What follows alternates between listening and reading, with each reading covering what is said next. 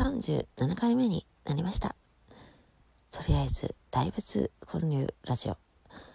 5月31日、6時前に起きれました。ああ、今日はね、静かですね。雨やけど。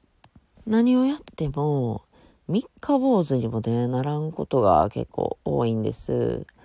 ラジオトークはね、うん、そんな難しくないな意外と続けれるんやなとびっくりしてます。そう、5月の2日から始めまして。うん。ほぼ毎朝ですね。あとは夜にもう一回とか。まあ簡単っちゃ簡単ですよね。だって別にめっちゃ内容を練ってるわけでもないですし、適当に喋って編集してるだけですからね。これはみんなやった方がね、やっぱいいですよね。特に朝っていうのはね、いいですよ。これはほんまおすすめします。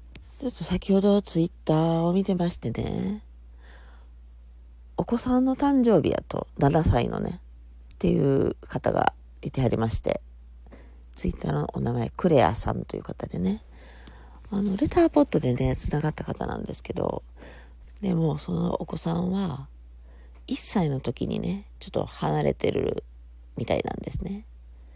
だからそれ以来会ってないんですよ。ねえ。まあいろいろね、事情があるからね。まあ、うちの子もそうなんですけど、一回も会ってないんですよ。3人目の子はね。一人で産んだんで。で、まあその子供はどう思ってるかというと、今のとこはですよ。なんでおらへんの？みたいな。結構明るくね、聞いてくるんですね。でも会いたいとか言うんですけど、まあ今のところはまだそんな、心底思ってるっていうほどじゃないですよね。まあこっちも全然そうお父さんの話とかね、しないですからね。まあ今の状況ですと、会えたら会えたで嬉しいけど、めっちゃ会いたいかと言われたら、まあそこはまだわかんないですよね。年がいってきたらね、なんかそう、悩みになったりするのかもしれないですけど、まあうちの場合は今のとこは、なく、楽しく、割と 幸せに生きれてるんちゃうかな。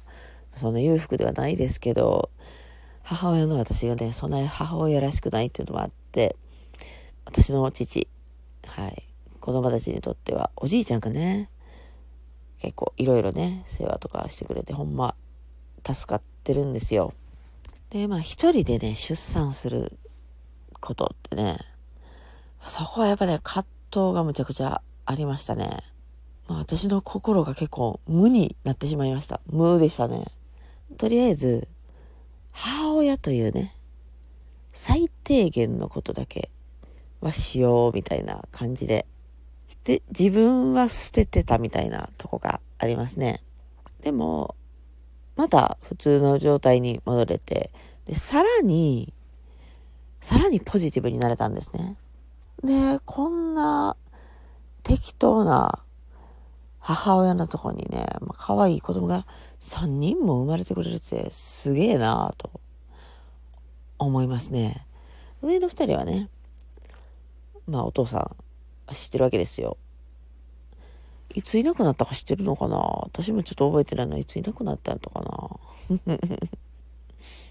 まあ3人目が生まれる前、生まれてからやったかな？ちょっとわかんないな私が知らん間に、私の父の持ってる物件に住んでたんですよ。すごい謎ですよね。まあ、うちの父がね、良かれと思ってそうしてたんですけど、うん。まあでも結局、出て行ってもらって、私からはしてないですよ。父がね、そうしてくれはって。でも、なんかね、3人目の子はお父さんを知らんだけに、なんかめっちゃ可愛がらなあかんってね、そう思い込んでたんですよ。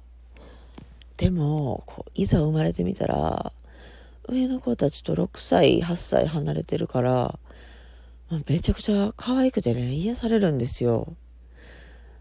上の子たちはね、もう結構喧嘩したりとかね、悪いですしね、まあ、その分ね、その3人目でめっちゃ癒されて、ほんな上の子たちもね、めっちゃ癒されてくれるんですよ。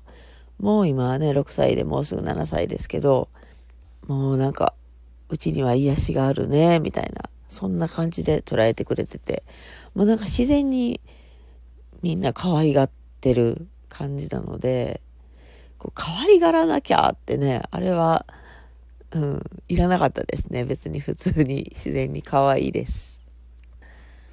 でも、その一人で出産するときってね、7月5日が予定日やったんですよ。7年前のね。で、結局、7月5日は生まれなくて、7月7日に入って、朝、うん、朝陣痛が始まったんやったかな。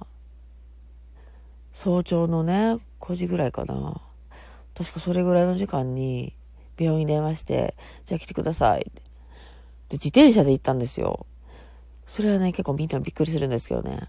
で、昨日ちょっとね、その道を通った時に思い出して、その道をすごい久しぶりにね、通ったんですよ、自転車でね。ほんで、その道の途中の公園でね、昨日娘が一人で公園で遊んどって、で、ちょっと思いにふけてたんですね。ああ、一人で自転車こいで、大きいお腹で自転車で病院に向かったやなと。そうね、7月の7日の、うん、朝生まれたんやったかな。もう、記憶が曖昧やなまあ、その時はね、自分のことは無ですからね。もう、子供のことしかね、考えてなかったですから。でもまあ、その時を経てね、今はもう、そう、10年ぐらいはね、子供のためになんとかしなあかん思って、まあ、頑張って働いてたんですけどね、やっぱ頑張れないんですよね。もともと、努力とかね、我慢忍耐できない人ですからね。で、大仏 が来てからは、まあ、そっちにのめり込んでしまってね。